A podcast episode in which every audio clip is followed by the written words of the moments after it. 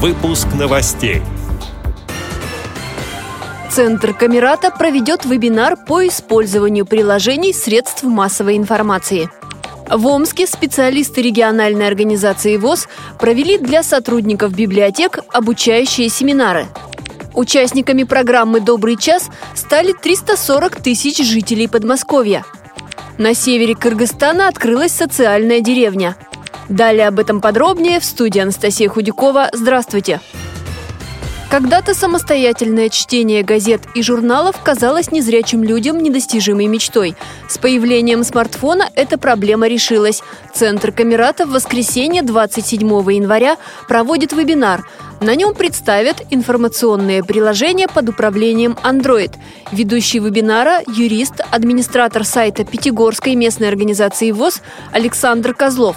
В программе вебинара будет практикум по использованию различных приложений и средств массовой информации. То есть существуют сервисы, например, Яндекс, Google, которые предоставляют подборку прессы. Но, как на мой взгляд, этого мало. Поэтому было принято решение подобрать несколько приложений, которые доступны доступны для скринридера и которые принадлежат конкретному изданию, например, РИА Новости, Коммерсант, Артинус, э, Газета.ру и так далее. На вебинаре будет показано, как именно можно этими приложениями пользоваться. То есть в зависимости от производителя программы есть та или иная специфика.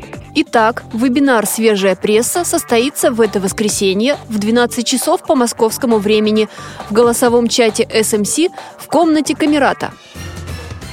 В Омске специалисты региональной организации ВОЗ провели для сотрудников двух библиотек семинары. На них рассказывали о том, как правильно помогать инвалидам по зрению на объектах социальной инфраструктуры. Библиотеки пополнили список учреждений, которые работают с незрячими жителями, в том числе с детьми. Теперь все инвалиды по зрению, которые проживают в районе телезавода и кинотеатра «Первомайский», смогут получить в библиотеке издание укрупненным и рельефно-точечным шрифтами говорящие книги на флеш-картах. Помимо этого, людей с инвалидностью по зрению ждут на различные мероприятия.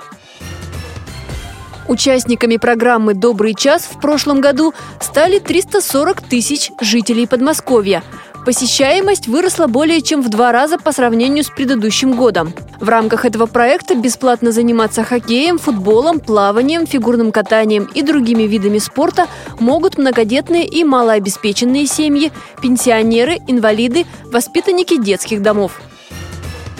На севере Кыргызстана открылась социальная деревня. Ее жители – люди с ограниченными возможностями здоровья.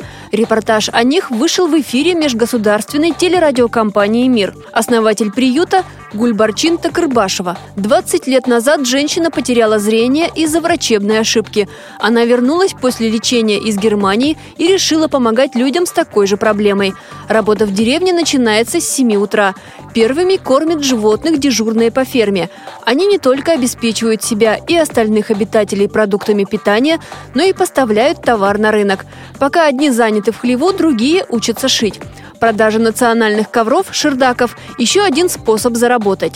Сегодня в деревне живут 20 человек. В поселении три дома. Его жители планируют расширить хозяйство, купить цыплят и облагородить сад. Основную финансовую помощь социальной деревне оказывают благотворители. Эти и другие новости вы можете найти на сайте Радио ВОЗ. Мы будем рады рассказать о событиях в вашем регионе.